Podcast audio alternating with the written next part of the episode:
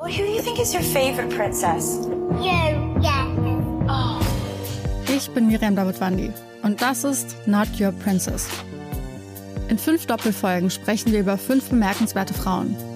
Wir erzählen von den entscheidenden Momenten im Leben dieser Frauen und darüber, ob und wie sie es geschafft haben, die Deutungshoheit über ihre Geschichte zurückzuerobern. I wouldn't be Serena if there wasn't Venus.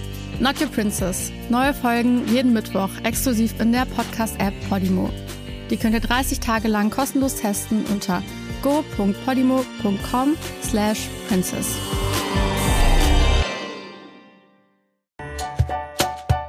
Kita Radio der Podcast mit Themen und allem Wissenswerten rund um Kita und Pädagogik.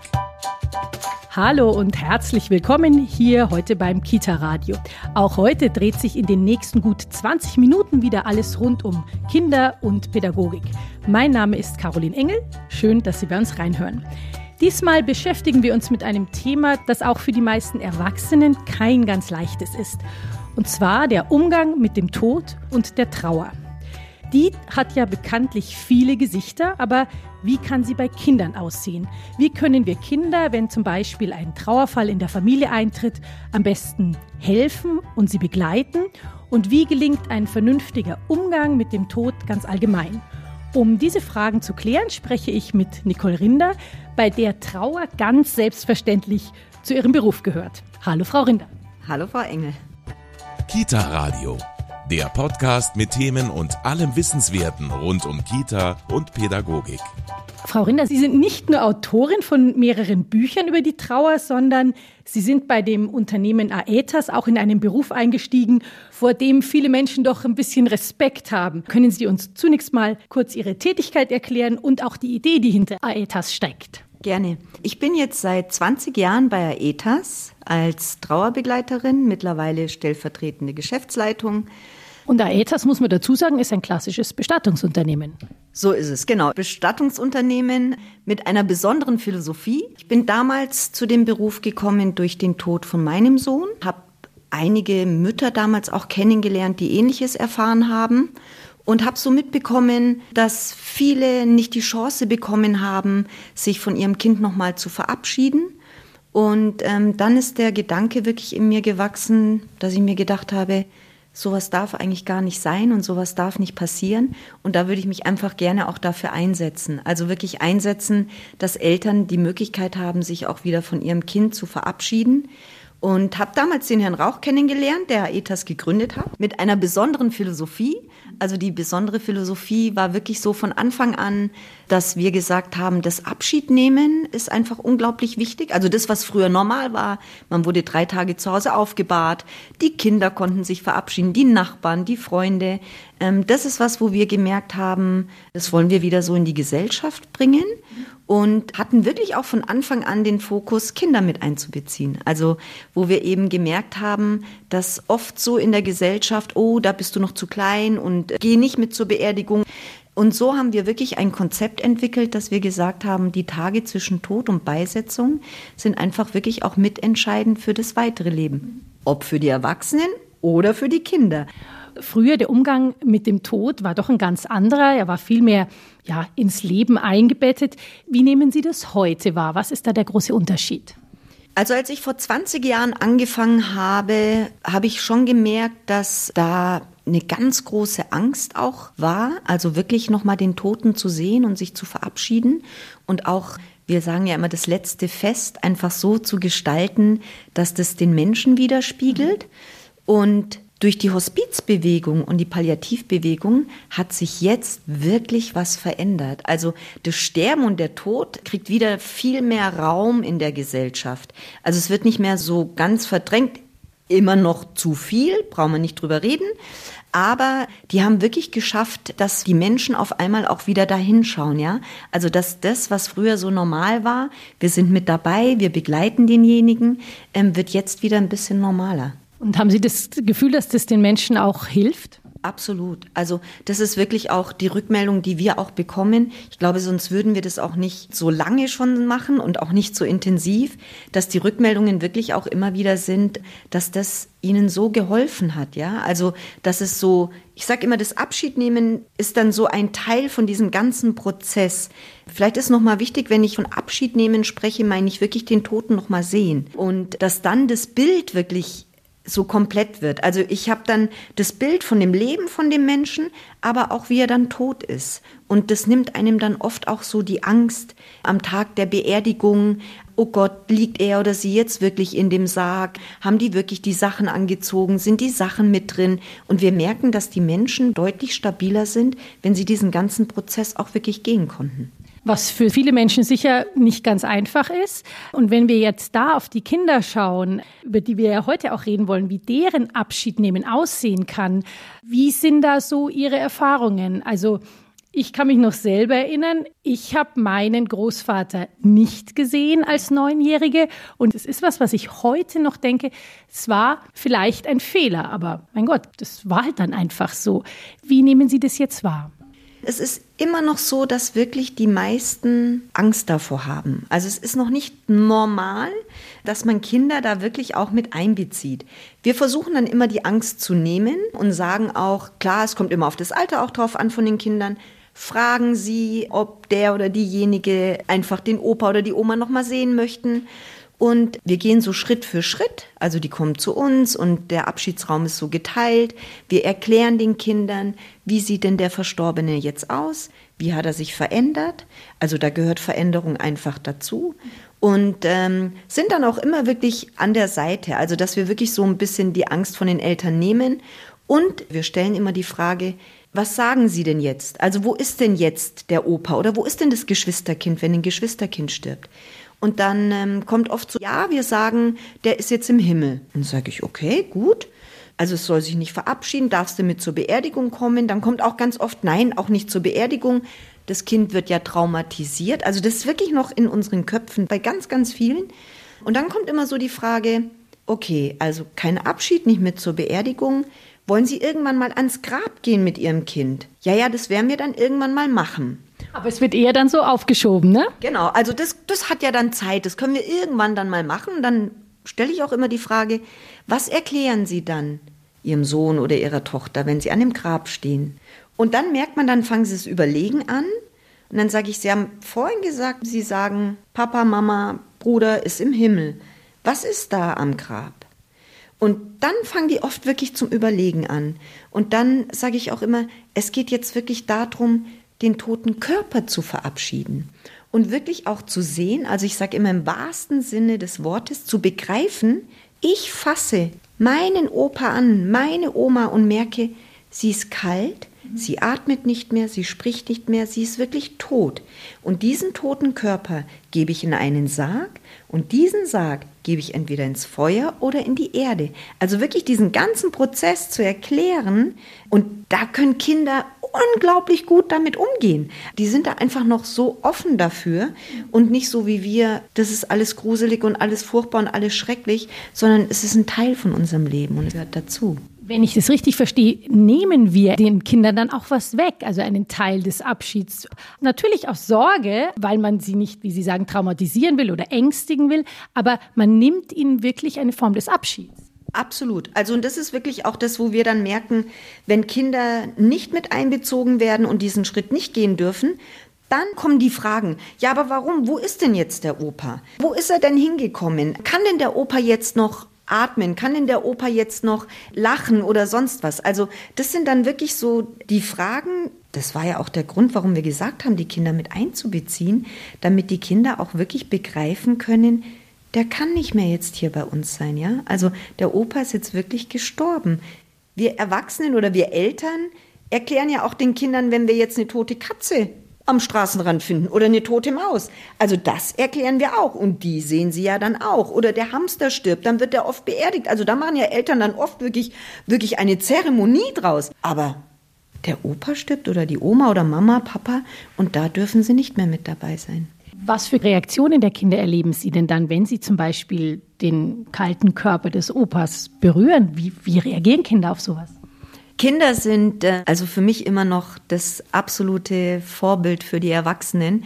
Die fangen dann sofort an, alle Fragen zu stellen. Also es ist wirklich so, oh, der ist ja richtig kalt und da sind ja blaue Flecken und oh, die Lippen sind ja ganz rot oder auch blau. Also und die stellen wirklich die Fragen und und wollen wirklich sicher gehen, atmet der jetzt wirklich nicht mehr? Also je nach Alter, ganz kleine versuchen manchmal, dass sie die Augen noch mal aufmachen, weil sie wirklich sicher gehen wollen. Der oder die kann jetzt wirklich nicht mehr mit uns mitgehen.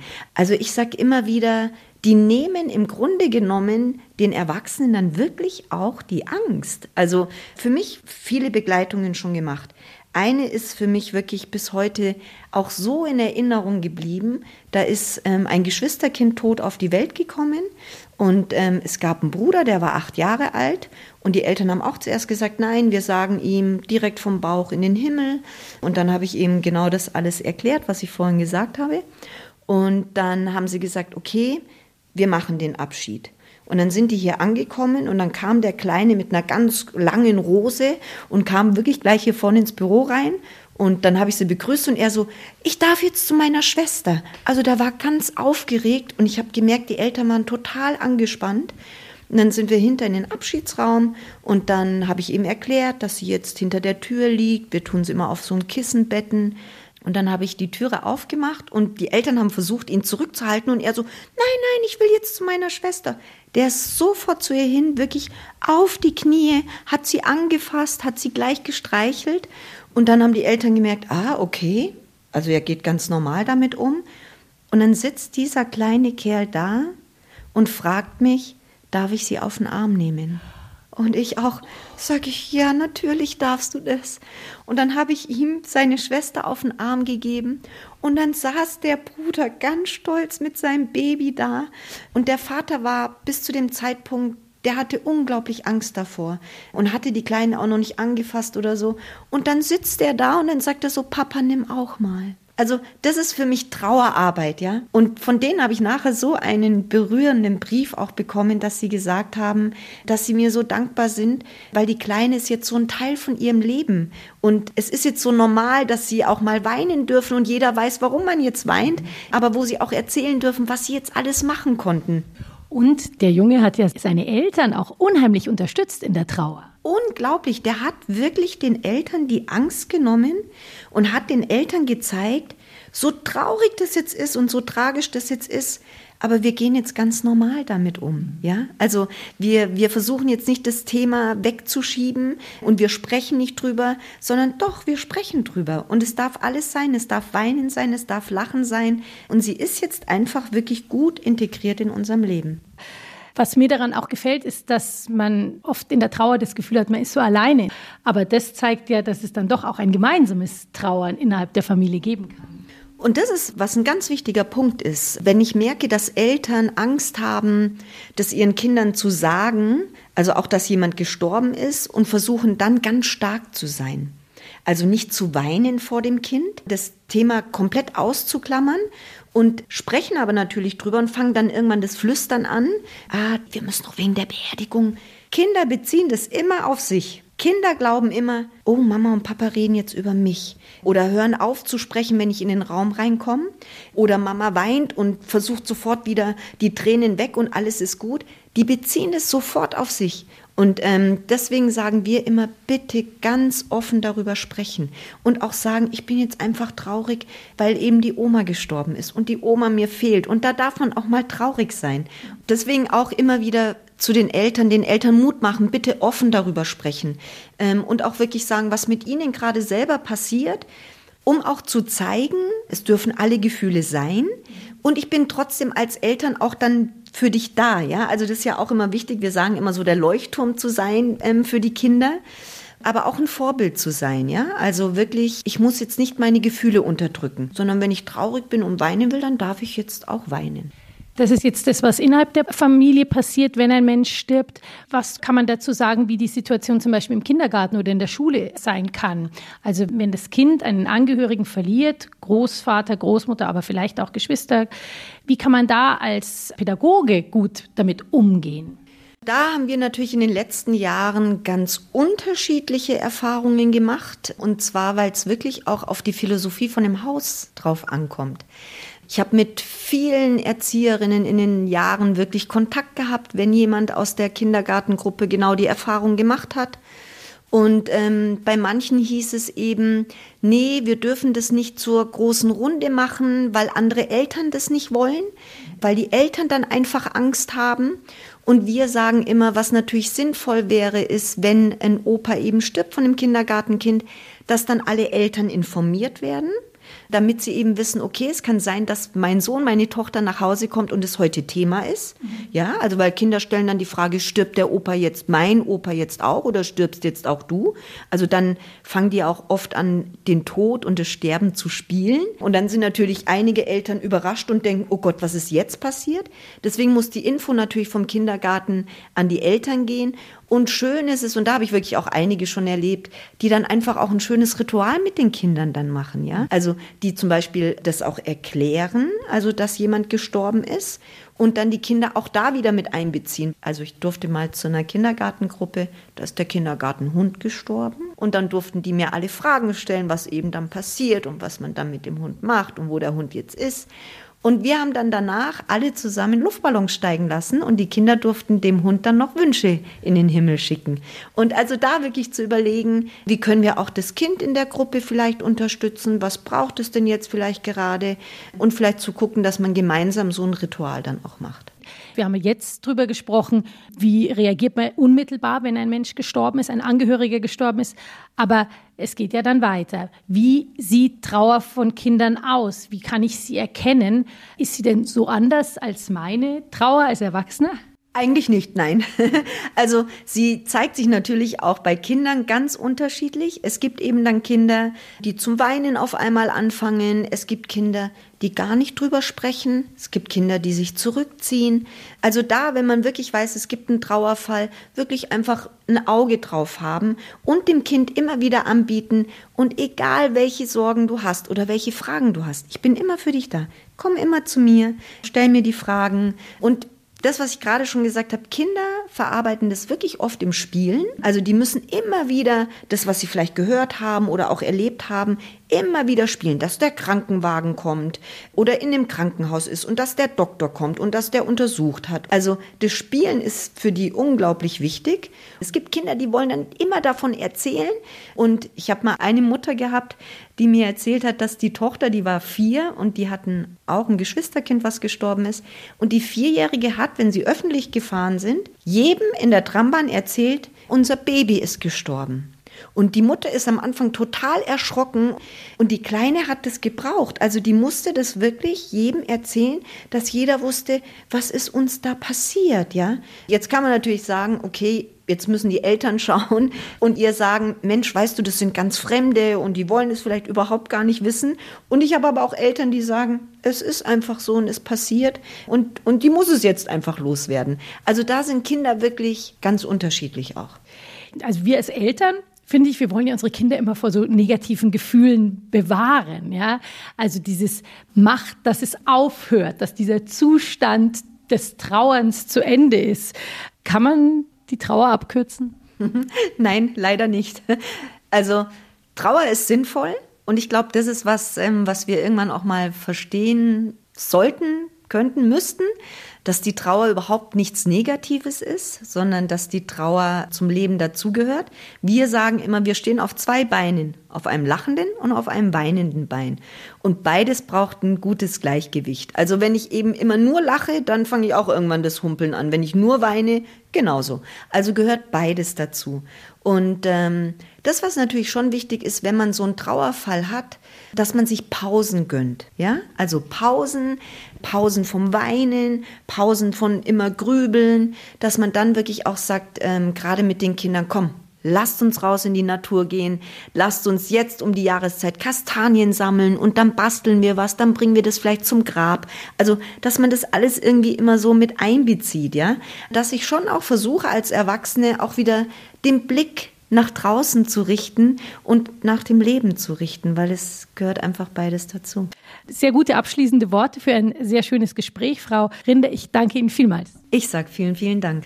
Und damit sind wir auch schon wieder am Ende unserer Sendung vom Kita Radio angelangt. Ich bedanke mich für Ihr Interesse an diesem, wenn auch nicht ganz leichten, dafür aber umso wichtigerem Thema. Und ich hoffe, es gelingt uns allen in Zukunft, dem Tod und der Trauer auch in unserem Leben doch auch einen gewissen Platz zu gönnen. Für weitere Informationen darüber, wie Kinder trauern, empfehle ich unseren Buchtipp gleich am Ende unserer Sendung. Ich darf mich schon jetzt von Ihnen verabschieden und sage Tschüss und bis zum nächsten Mal. Ihre Caroline Engel. Der Kita Radio Medientipp. Wie Kinder trauern. Es gibt wohl wenige Bereiche im Zusammenleben mit Kindern, in denen die Angst, etwas falsch zu machen, größer ist als beim Tod von Angehörigen. Wie Kinder trauern ist von Fachleuten geschrieben, die täglich mit Kindertrauer zu tun haben. Sie beschreiben darin, wie unterschiedlich Trauer aussehen kann. Daneben geben sie Eltern und Pädagogen sofort umsetzbare Hilfen an die Hand, um Kinder angemessen bei ihrer Trauerarbeit zu begleiten. Mit anschaulichen Beispielen, bewährten Ritualen und einer Zusammenfassung nach jedem Kapitel bietet dieser praxisnahe Ratgeber unverzichtbare Unterstützung und macht daneben auch Hoffnung und Mut. Das Buch Wie Kinder trauern von Nicole Rinder und Florian Rauch ist im Kösel Verlag erschienen und kostet 18 Euro. Das war der Kita Radio Medientipp. Mehr Tipps zum Thema gibt's in unserem Kita Radio Newsletter. Den bekommen Sie auf kitaradio.de. Die nächste Folge Kita Radio gibt's kommende Woche Donnerstag ab 19 Uhr im MKR und überall, wo es Podcasts gibt.